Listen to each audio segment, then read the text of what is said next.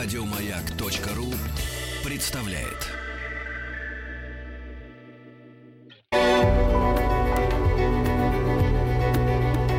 Много букв. Любимые тексты главных персон современности. Здравствуйте, зовут меня Александр Адабашьян. Я по профессии художник, но работаю в кино и как сценарист, и как актер. А прочитаю я вам рассказы Зощенко, потому что мы только что закончили снимать детское кино по этим рассказам. Мы – это я и режиссер Анна Чернакова, с которой мы писали сценарий. И когда мы еще только готовились к этой картине, в которой снималось очень много детей, мы им давали читать сценарий, а тем, кто читать еще не умеет, мы его читали вслух. И нам понравилось, как они веселились первый раз их слушая. И мы подумали, что сегодняшним детям, которые или этих книжек не читали или забыли, будет очень интересно их снова послушать и почитать, а может быть потом посмотреть кино. Как нам было интересно э, их читать и, и про это снимать. Это детские рассказы, которые были написаны давно, еще в те времена, когда были не школы, а гимназии, когда мороженое стоило одну копейку, когда по улице ходили трепичники. Но дети были такие же, как сегодня, и на Новый год тоже были елки, и мороженое сейчас по-прежнему, как и тогда, любимое лакомство. В общем, очень много знакомого вы здесь услышите, хотя все это происходило давным-давно, ну, наверное, почти сто лет назад. Вот, послушайте рассказы Михаила Зощенко. Первый из них называется «Елка». В этом году мне исполнилось, ребята, 40 лет. Значит, выходит, что я 40 раз видел новогоднюю елку. Это много. Ну, первые три года жизни я, наверное, не понимал, что такое елка. Наверное, мама выносила меня на ручках, и, наверное, я своими черными глазенками без интереса смотрел на разукрашенное дерево. А когда мне дети ударило пять лет, то я уже отлично понимал, что такое елка. Я с нетерпением ожидал этого веселого праздника. И даже в щелочку двери подглядывал, как моя мама украшает елку. А моей сестренке Лёле было в то время семь лет. И была она исключительно бойкая девочка – она мне однажды сказала, «Минька, мама ушла на кухню. Давай пойдем в комнату, где стоит елка, и поглядим, что там делается». Вот мы с сестренкой Лёлей вошли в комнату и видим очень красивая елка. А под елкой лежат подарки. А на елке разноцветные бусы, флаги, фонарики, золотые орехи, постилки и крымские яблочки. Моя сестренка Лёля говорит, не будем глядеть подарки, а вместо этого давай лучше сидим по одной постилке. И вот она подходит к елке и моментально съедает одну постилку, висящую на ниточке. Я говорю, Лёля, если ты съела постилочку, то я сейчас тоже что-нибудь съем. Подхожу к елке и откусываю маленький кусок яблока. Лёля говорит, Минька, если ты яблоко откусил, то я сейчас другую постилку съем и вдобавок возьму себе еще вот эту конфетку – а Лёля была очень такая высокая, длинновязая девочка, и она могла высоко достать. Она встала на цыпочки и своим большим ртом стала поедать вторую постилку. А я был удивительно маленького роста. И мне почти что ничего нельзя было достать, кроме одного яблока, которое висело низко. Я говорю, если ты, Лёлище, съела вторую постилку, то я еще раз откушу это яблоко. Я снова беру руками это яблоко, и снова я немножко откусываю. Лёля говорит – если ты второй раз откусил яблоко, то я не буду больше церемониться, и сейчас съем третью постилку, и вдобавок возьму себе на память хлопушку и орех. Тогда я чуть не заревел, потому что она могла до всего дотянуться, а я нет. Я ей говорю, а я лёлище, как поставлю к елке стул, и как достану себе что-нибудь кроме яблока. И вот я стал своими худенькими ручонками тянуть елки стул, но стул упал на меня. Я хотел поднять стул, но он снова упал и прямо на подарки. Лёля говорит, Минька, ты, кажется, разбил куклу. Так и есть. Ты отбил у куклы фарфоровую ручку. Тут раздались мамины шаги, и мы с Лёлей убежали в другую комнату. Лёля говорит, вот теперь, Минька, я не ручаюсь, что мама тебя не выдерет. Я хотел зареветь, но в этот момент пришли гости. Много детей и их родителей. И тогда наша мама зажгла все свечи на елке, открыла дверь и сказала «Все входите» и все дети вошли в комнату, где стояла елка.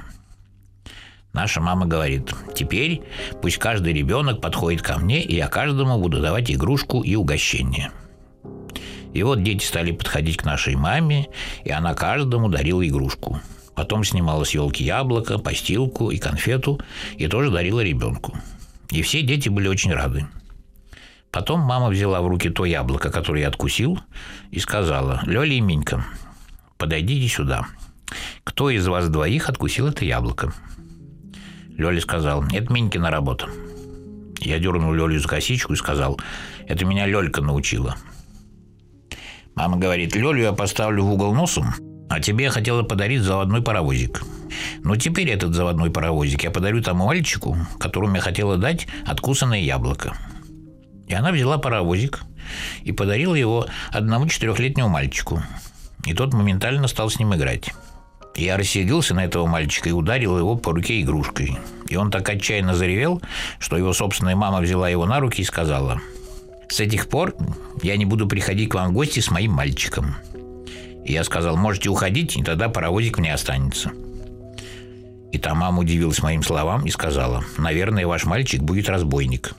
И тогда моя мама взяла меня на ручки и сказала той маме, «Не смейте так говорить про моего мальчика. Лучше уходите со своим золотушным ребенком и никогда к нам больше не приходите». И та мама сказала, «Я так и сделаю. С вами водиться, что в крапиву садиться». И тогда еще одна, третья мама сказала, «Я тоже уйду. Моя девочка не заслужила того, чтобы ей дарили куклу с обломанной ручкой». И моя сестренка Лёля закричала, «Можете тоже уходить со своим золотушным ребенком, и тогда кукола со сломанной ручкой мне останется». И тогда я, сидя на маминых руках, закричал, «Вообще можете все уходить, и тогда все игрушки нам останутся». И тогда все гости стали уходить. И наша мама удивилась, что мы остались одни. Но вдруг в комнату вошел наш папа. Он сказал, «Такое воспитание губит моих детей. Я не хочу, чтобы они дрались, ссорились и выгоняли гостей. Им будет трудно жить на свете, и они умрут в одиночестве. И папа подошел к елке и потушил все свечи. Потом сказал, моментально ложитесь спать, а завтра все игрушки я отдам гостям. И вот, ребята, прошло с тех пор 35 лет, я до сих пор хорошо помню эту елку. И за все эти 35 лет я, дети, ни разу больше не съел чужого яблока и ни разу не ударил того, кто слабее меня – и теперь доктора говорят, что я поэтому такой сравнительно веселый и добродушный.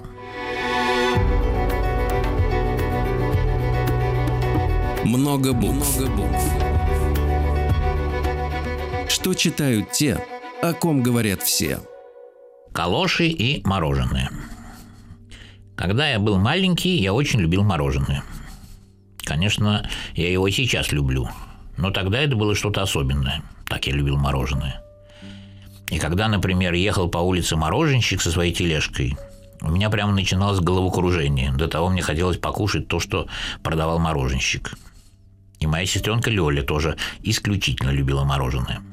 И мы с ней мечтали, что вот, когда вырастем большие, будем кушать мороженое не менее как три, а то и четыре раза в день. Но в то время мы очень редко ели мороженое. Наша мама не позволяла нам его есть. Она боялась, что мы простудимся и захвораем. И по этой причине она не давала нам на мороженое денег. И вот однажды летом мы с Лёлей гуляли в нашем саду. И Лёля нашла в кустах калошу. Обыкновенную резиновую калошу. Причем очень ношенную и рваную. Наверное, кто-нибудь бросил ее, поскольку она разорвалась. Вот Лёля нашла эту калошу и для потихи надел ее на палку. И ходит по саду, машет этой палкой над головой. Вдруг по улице идет трепичник – Кричит, покупаю бутылки, банки, тряпки. Увидев, что Лёля держит на палке калошу, тряпичник сказал Лёле. «Эй, девочка, продаешь калошу?» Лёля подумала, что это такая игра, и ответила тряпичнику. «Да, продаю. Сто рублей стоит эта калоша». Тряпичник засмеялся и говорит, «Нет, сто рублей – это чересчур дорого за эту калошу. А вот если хочешь, девочка, я тебе дам за нее две копейки, и мы с тобой расстанемся друзьями». И с этими словами трепичник вытащил из кармана кошелек, дал Лёре две копейки, сунул нашу рваную калошу в свой мешок и ушел. Мы с Лёрей поняли, что это не игра, а на самом деле, и очень удивились. Трепичник уже давно ушел, а мы стоим и глядим на нашу монету. Вдруг по улице идет мороженщик и кричит «Земляничное мороженое!» Мы с Лёлей подбежали к мороженщику, купили у него два шарика по копейке, моментально их съели и стали жалеть, что так задешево продали свою калошу. На другой день Лёля мне говорит, «Минька, сегодня я решила продать тряпичнику еще какую-нибудь калошу». Я обрадовался и говорю, «Лёля, разве ты опять нашла в кустах калошу?» Лёля говорит, в кустах больше ничего нет. Но у нас в прихожей стоит, наверное, я так думаю, не меньше 15 галош. Если мы одну продадим, то нам от этого худа не будет. И с этими словами Лёля побежала на дачу и вскоре появилась в саду с одной довольно хорошей, почти новенькой калошей.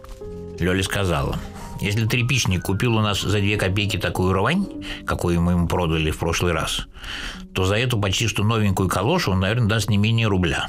Воображаю, сколько мороженого можно будет купить на эти деньги.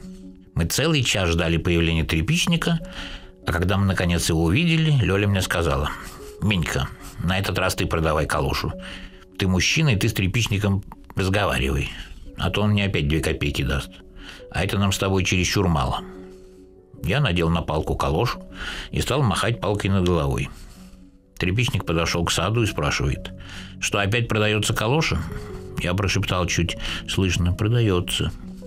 Трепичник, осмотрев калошу, сказал, «Какая жалость, дети, что вы не все по одной калоше не продаете. За эту одну калошу я дам вам пятачок. А если вы мне продали мне сразу две калоши, то получили бы 20, а то и 30 копеек поскольку две калоши сразу больше нужны людям, и от этого они подскакивают в цене. Лёля мне сказал, Минька, побеги на дачу и принеси из прихожей еще одну калошу. Я побежал домой и вскоре принес какую-то калошу очень больших размеров.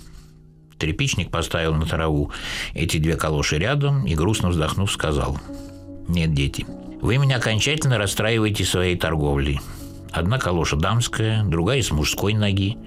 Рассудите сами, на что мне такие калоши? Я вам хотел за одну калошу дать пятачок. Но сложив вместе две калоши, вижу, что этого не будет, поскольку дело ухудшилось от сложения. Получите за две калоши 4 копейки, и мы расстанемся друзьями. Лёля хотел побежать домой, чтобы принести еще что-нибудь из калош. Но в этот момент раздался мамин голос. Это мама назвала домой, так как с нами хотели попрощаться мамины гости. Трепичник, видя нашу растерянность, сказал. «Итак, друзья, за эти две калоши вы могли бы получить 4 копейки. Но вместо этого получите 3 копейки, поскольку одну копейку я вычитаю за то, что понапрасну трачу время на пустой разговор с детьми. Трепичник дал Лёле три монетки по копейке и, спрятав калоши в мешок, ушел. Мы с Лёлей моментально побежали домой и стали прощаться с мамиными гостями, с тетей Олей и дядей Колей, которые уже одевались в прихожей. Вдруг тетя Оля сказала – что за странность? Одна моя калоша тут под вешалкой, а второй почему-то нету. Мы с Лёлей побледнели и стояли, не двигаясь. Тетя Оля сказала, я великолепно помню, что пришла в двух калошах. А сейчас здесь только одна, а где вторая неизвестно. Дядя Коля, который тоже искал свои калоши, сказал, что за чепуха вы решите? Я тоже отлично помню, что я пришел в двух калошах, но тем не менее второй калоши тоже нет. Услышав эти слова, Лёля от волнения разжала кулак, в котором у нее находились деньги, и три монетки по копейке со звоном упали на пол. Папа, который тоже провожал гостей, сказал, «Лёля, откуда у тебя эти деньги?» Лёля начала что-то врать, но папа сказал, что может быть хуже вранья. Тогда Лёля заплакала, я тоже заплакал. И мы сказали, мы продали тряпичнику две калоши, чтобы купить мороженое. Папа сказал, хуже вранья – это то, что вы сделали. Услышав, что калоши проданы тряпичнику, тетя Оля побледнела и зашаталась. И дядя Коля тоже зашатался и схватился рукой за сердце. Но папа им сказал, «Не волнуйтесь, тетя Оля и дядя Коля. Я знаю, как нам надо поступить, чтобы вы не остались без калош. Я возьму все Лёлины и Минькины игрушки, продам их тряпичнику, и на вырученные деньги мы приобретем вам новые калоши». Мы с Лёлей заревели, услышав этот приговор, но папа сказал, «Это еще не все. В течение двух лет я запрещаю Лёле и Миньке кушать мороженое. А спустя два года они смогут его кушать, но всякий раз, кушая мороженое, пусть они вспоминают эту печальную историю. И в тот же день папа собрал все наши игрушки, позвал тряпичника и продал ими все, что мы имели. И на полученные деньги наш отец купил калоши тети Оли и дяди Коли. И вот дети. С тех пор прошло много лет. Первые два года мы с Лёлей действительно ни разу не ели мороженого, а потом стали его есть, и всякий раз, кушая, невольно вспоминали о том, что было с нами. И даже теперь, дети, когда я стал совсем взрослый и даже немножко старый, даже теперь иной раз, кушая мороженое, я ощущаю в горле какое-то сжатие и какую-то неловкость. И при этом всякий раз по детской своей привычке думаю, заслужил ли я это сладкое, не соврал ли, не надул ли кого-нибудь. Сейчас очень многие люди кушают мороженое, потому что у нас имеются целые огромные фабрики, в которых изготавливают это приятное блюдо. Тысячи людей и даже миллионы кушают мороженое. Я бы, дети, очень хотел, чтобы все люди, кушая мороженое, думали бы о том, о чем я думаю, когда ем это сладкое.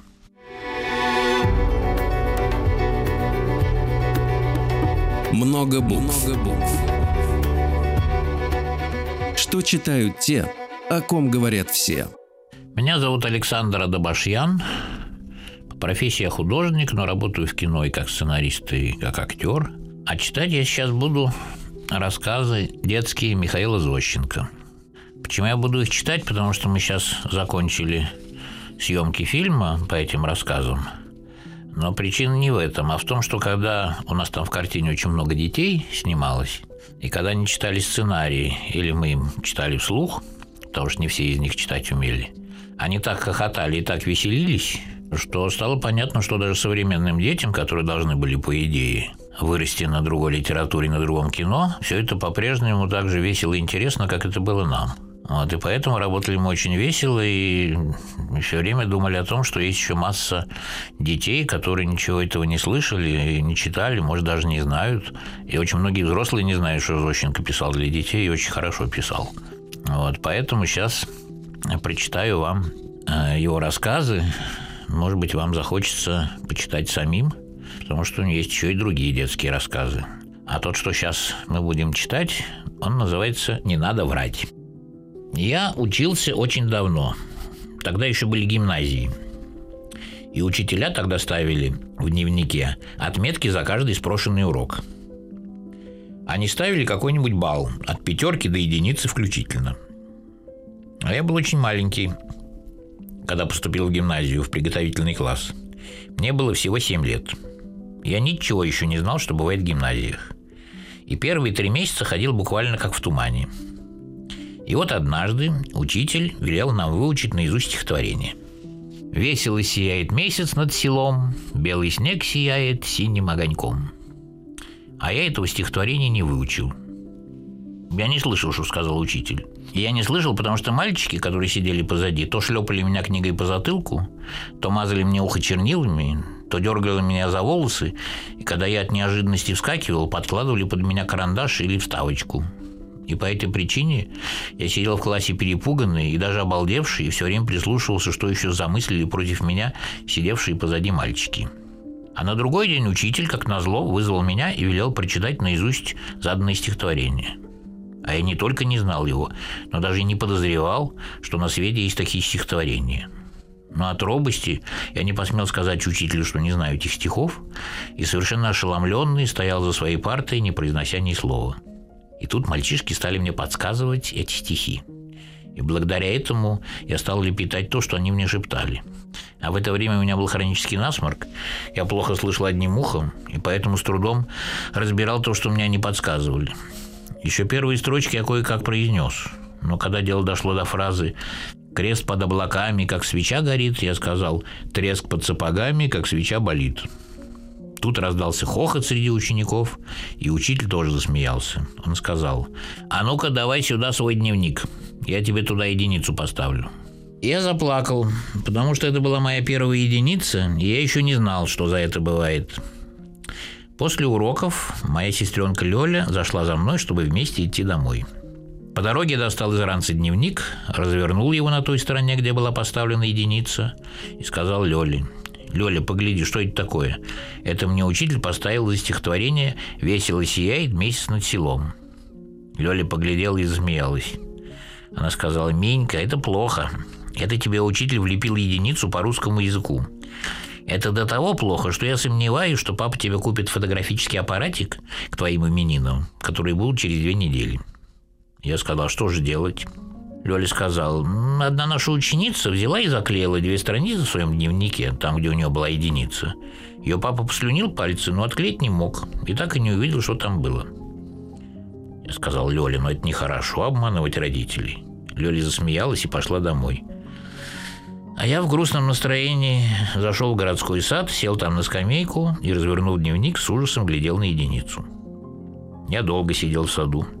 Потом пошел домой. Но когда подходил к дому, вдруг вспомнил, что оставил свой дневник на скамейке в саду. Я побежал назад, но в саду на скамейке уже не было моего дневника. Я сначала испугался, а потом обрадовался, что теперь нет со мной дневника с этой ужасной единицей. Я пришел домой и сказал отцу, что потерял свой дневник. И Лёля засмеялась и подмигнула мне, когда услышала эти мои слова. На другой день учитель, узнав, что я потерял дневник, выдал мне новый. Я развернул этот новый дневник с надеждой, что на этот раз там ничего плохого нету, но там против русского языка снова стояла единица, еще более жирная, чем раньше. И тогда я почувствовал такую досаду и так рассердился, что бросил этот дневник за книжный шкаф, который стоял у нас в классе. Через два дня учитель, узнав, что у меня нету этого дневника, заполнил новый. И кроме единицы по русскому языку, он там вывел мне двойку по поведению. И сказал, чтобы отец непременно посмотрел мой дневник. Когда я встретился с Лёлей после уроков, она мне сказала, это не будет вранье, если мы временно заклеим страницу. И через неделю после твоих именин, когда ты получишь фотоаппаратик, мы отклеим ее и покажем папе, что там было. Мне очень хотелось получить фотографический аппарат, и я с Лёлей заклеил уголки злополучной страницы дневника. Вечером папа сказал, «Ну-ка, покажи свой дневник. Интересно знать, не нахватал ли ты единиц». Папа стал смотреть дневник, но ничего плохого там не увидел, потому что страница была заклеена. И когда папа рассматривал мой дневник, на лестнице вдруг кто-то позвонил – Пришла какая-то женщина и сказала, «Э, «На днях я гуляла в городском саду, и там на скамейке нашла дневник. По фамилии я узнала адрес, и вот принесла его вам, чтобы вы сказали, не потерял ли этот дневник ваш сын». Папа посмотрел дневник и, увидев там единицу, все понял. Он не стал на меня кричать. Он только тихо сказал, «Люди, которые идут на вранье и обман, смешные и комичны, потому что рано или поздно их вранье всегда обнаружится. И не было на свете случая, чтобы что-нибудь из вранья не осталось неизвестным. Я, красный как рак, стоял перед папой, и мне было совестно от его таких слов. Я сказал, вот что еще. Один мой третий дневник с единицей я бросил в школе за книжный шкаф – Вместо того, чтобы на меня рассердиться еще больше, папа улыбнулся и просиял. Он схватил меня на руки и стал меня целовать. Он сказал, вот то, что ты в этом сознался, меня исключительно обрадовало. Ты сознался в том, что могло долгое время остаться неизвестным.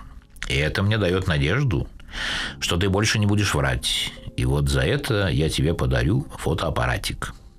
Когда Лёля услышала эти слова, она подумала, что папа свихнулся в своем уме и теперь всем дарит подарки не за пятерки, а за единицы. И тогда Лёля подошла к папе и сказала, «Папочка, я тоже сегодня получила двойку по физике, потому что не выучила урока». Но ожидания Лёли не оправдались. Папа рассердился на нее, выгнал ее из своей комнаты и велел ей немедленно сесть за книги. И вот вечером, когда мы ложились спать, неожиданно раздался звонок. Это к папе пришел мой учитель и сказал ему – Сегодня у нас в классе была уборка, и за книжным шкафом мы нашли дневник вашего сына. Как вам нравится этот маленький врун обманщик, бросивший свой дневник с тем, чтобы мы его не увидели? Папа сказал, об этом дневнике я уже лично слышал от моего сына. Он сам признался мне в своем поступке. Так что нет причин думать, что мой сын неисправимый лгун и обманщик. Учитель сказал папе. «Ах, вот как, вы уже знаете об этом. В таком случае это недоразумение. Извините, покойной ночи». И я, лежа в своей постели, услышав эти слова, горько заплакал и дал себе слово говорить всегда правду. Я действительно так всегда и теперь поступаю. Ах, это иногда бывает очень трудно, но зато у меня на сердце весело и спокойно.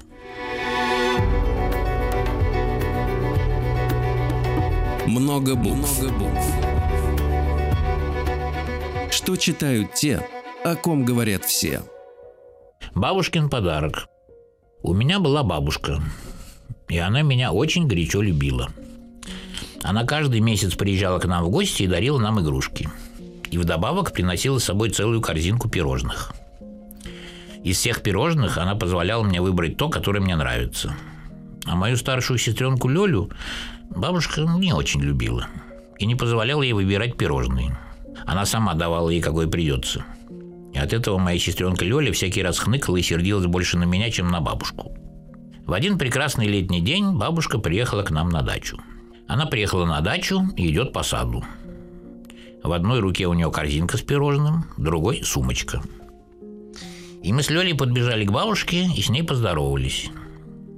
И с грустью увидели, что на этот раз, кроме пирожных, бабушка нам ничего не принесла. И тогда моя сестренка Лёля сказала бабушке – «Бабушка, а кроме пирожных, ты разве нам сегодня ничего не принесла?» И моя бабушка рассердилась на Лёлю и так ей ответила. «Принесла.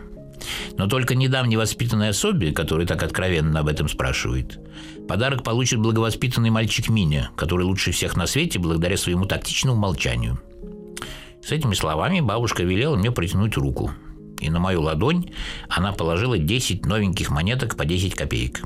И вот я стою, как дурачок – и с восторгом смотрю на новенькие монеты, которые лежат у меня на ладони. И Лёля тоже смотрит на эти монеты. И ничего не говорит. Только у него глазенки сверкают недобрым огоньком. Бабушка полюбовалась на меня и пошла пить чай. И тогда Лёля с силой ударила меня по руке снизу вверх, так что все мои монеты подпрыгнули на ладони и попадали в траву и в канаву. Я так громко зарыдал, что сбежались все взрослые. Папа, мама и бабушка. И все они моментально нагнулись и стали разыскивать упавшие мои монетки. И когда были собраны все монетки, кроме одной, бабушка сказала, «Видите, как правильно я поступила, что не дала Лёльке ни одной монеты. Вот она какая завистливая особа. Если думает не мне, так и не ему. Где, кстати, эта злодейка в настоящий момент?» Чтобы избежать трепки, Лёля, оказывается, влезла на дерево и, сидя на дереве, дразнила меня и бабушка языком. Соседский мальчик Павлик хотел стрельнуть в Лёлю из рогатки, чтобы снять ее с дерева. Но бабушка не позволила ему это сделать, потому что Лёля могла упасть и сломать себе ногу. Бабушка не пошла на эту крайность и даже хотела отобрать у мальчика его рогатку. И тогда мальчик рассердился на всех нас, и на бабушку в том числе, и издали стрельнул в нее из рогатки. Бабушка, ахнув, сказала – как вам это нравится? Из-за этой злодейки меня из рогатки подбили. Нет, я не буду больше к вам приезжать, чтобы не иметь подобных историй. Лучше вы привозите ко мне этого славного мальчика Миню, и я всякий раз в пику Лёльки буду дарить ему подарки. Папа сказал, хорошо, я так и сделаю. Но только вы, мамаша, напрасно хвалите Миньку. Конечно, Лёля поступила нехорошо. Но и Минька тоже не из лучших мальчиков на свете. Лучший мальчик на свете тот, который отдал бы своей сестренке несколько монеток, видя, что у нее ничего нет. И этим он не довел бы свою сестренку до злобы и зависти. Сидя на своем дереве, Лёлька сказала, «А лучшая бабушка на свете та, которая всем детям что-нибудь дарит, а не только Миньки, который по своей глупости или хитрости молчит и поэтому получает подарки и пирожные». Бабушка не пожелала больше оставаться в саду и все взрослые ушли пить чай на балкон. Тогда я сказал Лёле, «Лёля, слезь с дерева, я подарю тебе две монетки». Лёля слезла с дерева, я подарил ей две монетки. В хорошем настроении пошел на балкон и сказал взрослым, «Все-таки бабушка оказалась права. Я лучший мальчик на свете, я сейчас подарил Лёле две монетки». Бабушка ахнула от восторга. И мама тоже ахнула. Но папа, нахмурившись, сказал, «Нет, Лучший мальчик на свете тот, который сделает что-нибудь хорошее и после этого не будет хвастаться. И тогда я побежал в сад, нашел свою сестру и дал ей еще монетку. И ничего об этом не сказал взрослым. Итого у Лёльки стало три монеты, а четвертую монетку она нашла в траве, где она меня ударила по руке. И на все эти четыре монеты Лёлька купила мороженое. И она два часа его ела, наелась, и еще у нее осталось. А к вечеру у нее заболел живот, и Лёлька целую неделю пролежала в кровати. И вот, ребята, прошло с тех пор много лет. Я до сих пор отлично помню папины слова. Нет, мне, может быть, не удалось стать очень хорошим. Это очень трудно. Но к этому дети я всегда стремился. И то хорошо. Много букв. Много букв. Что читают те, о ком говорят все. Здравствуйте, я Александр Адабашьян, по профессии я художник, работаю в кино и как сценарист, и художник, иногда как актер. И сегодня прочитаю вам детские рассказы Михаила Зощенко, писателя, который жил почти сто лет назад. Следующий рассказ называется «30 лет спустя». Мои родители очень горячо меня любили, когда я был маленький, и они дарили мне много подарков. Но когда я чем-нибудь заболевал, родители буквально тогда засыпали меня подарками. А я почему-то очень часто хворал. Главным образом свинкой или ангиной. А моя сестренка Лёля почти никогда не хворала. И она завидовала, что я так часто болею. Она говорила, вот погоди, Минька, я тоже как-нибудь захвораю, так наши родители тоже, небось, начнут мне покупать всего. Но, как назло, Лёля не хворала. И только раз, поставив стул к камину, она упала и разбила себе лоб. Она охала и стонала, но вместо ожидаемых подарков она от нашей мамы получила несколько шлепков, потому что она подставила стул к камину и хотела достать мамины часики. А это было запрещено. И вот однажды наши родители ушли в театр, и мы с Лёлей остались в комнате. И мы с ней стали играть на маленьком настольном бильярде. И во время игры Лёля, охнув, сказала, «Менька, я сейчас нечаянно проглотила бильярдный шарик. Я держал его во рту, и он у меня через горло провалился вовнутрь. А у нас для бильярда были хоть и маленькие, но удивительно тяжелые металлические шарики. Я испугался, что Лёля проглотила такой тяжелый шарик и заплакал, потому что подумал, что у нее в животе будет взрыв. Но Лёля сказал, от этого взрыва не бывает. Но болезнь может продолжаться целую вечность. Это не то, что твои свинки и ангина, которые проходят в три дня. Лёля легла на диван и стала охать. Вскоре пришли наши родители. Я им рассказал, что случилось. И мои родители испугались до того, что побледнели. Они бросились к дивану, на котором лежала Лёлька, и стали ее целовать и плакать. И сквозь слезы мама спросила Лёльку, что она чувствует в животе. И Лёля сказала, я чувствую, что шарик катается там у меня внутри, и мне от этого щекотно, и хочется какао и апельсинов. Папа надел пальто и сказал, «Со всей осторожностью разденьте Лёлю и положите ее в постель, а я тем временем сбегаю за врачом». Мама стала раздевать Лёлю, но когда она сняла платье и передник, из кармана передника вдруг выпал бильярдный шарик и покатился под кровать. Папа, который еще не ушел, чрезвычайно нахмурился. Он подошел к бильярдному столику, пересчитал оставшиеся шары, их оказалось 15, а шестнадцатый шарик лежал под кроватью. Папа сказал, Лёля нас обманула. В ее животе нет ни одного шарика, они все здесь. Мама сказала, это ненормальная, даже сумасшедшая девочка. Иначе я ничем не могу объяснить ее поступок. Папа нас никогда не бил, но тут он дернул Лёлю за косичку и сказал, объясни, что это значит. Лёля захныкала и не нашла, что ответить. Папа сказал, она хотела над нами пошутить, но с нами шутки плохи. Целый год она от меня ничего не получит. И целый год она будет ходить в старых башмаках и в старом синеньком платье, которое она так не любит. И наши родители, хлопнув дверью, ушли из комнаты. И я, глядя на Лёлю, не мог удержаться от смеха, я ей сказал, «Лёля, лучше бы ты подождала, когда захвораешь свинкой, чем идти на такое вранье для получения подарков от наших родителей». И вот, представьте себе, прошло 30 лет. 30 лет прошло с тех пор, как произошел этот маленький несчастный случай с бильярдным шариком. И за все эти годы я ни разу не вспомнил об этом случае. И только недавно, когда я стал писать эти рассказы, я припомнил все, как было – и стал об этом думать. И мне показалось, что Лёля обманула родителей совсем не для того, чтобы получить подарки, которые она без того имела. Она обманула их, видимо, для чего-то другого. И когда мне пришла в голову эта мысль, я сел в поезд и поехал в Симферополь, где жила Лёля. А Лёля была уже, представьте себе, взрослая и даже уже немножко старая женщина. И у ней было трое детей и муж, санитарный доктор – и вот я приехал в Симферополь и спросил Лёлю. «Лёля, помнишь ли ты этот случай с бильярдным шариком? Зачем ты это сделала?» И Лёля, у которой было уже трое детей, покраснела и сказала, «Когда ты был маленький, ты был славненький, как кукла, и тебя все любили. А я уже тогда выросла и была нескладная девочка. И вот почему я тогда соврала, что проглотила бильярдный шарик. Я хотела, чтобы меня так же, как тебя, все любили и жалели. Хотя бы как больную. И я ей сказал, Лёля, я для этого приехал в Симферополь. Я поцеловал ее и крепко обнял. И дал ей тысячу рублей. И она заплакала от счастья, потому что она поняла мои чувства и оценила мою любовь. И тогда я подарил ее детям каждому по 100 рублей на игрушки. И мужу ее, санитарному врачу, отдал свой портсигар, на котором золотыми буквами было написано «Будь счастлив». Потом я дал на кино и конфеты еще по 30 рублей ее детям и сказал им «Глупенькие маленькие сычи». Я дал вам это для того, чтобы вы лучше запомнили переживаемый момент и для того, чтобы вы знали, как вам надо в дальнейшем поступать. На другой день я уехал из Симферополя и дорогой думал о том, что надо любить и жалеть людей, хотя бы тех, которые хорошие. И надо дарить им иногда какие-нибудь подарки. И тогда у тех, кто дарит, и у тех, кто получает, становится прекрасно на душе а которые ничего не дарят людям, а вместо этого преподносят им неприятные сюрпризы, у них бывает мрачно и противно на душе.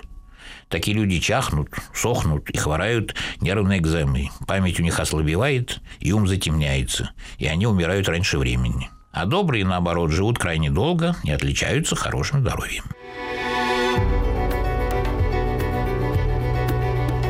Много букв. Много букв. Что читают те, о ком говорят все. Еще больше подкастов на радиомаяк.ру.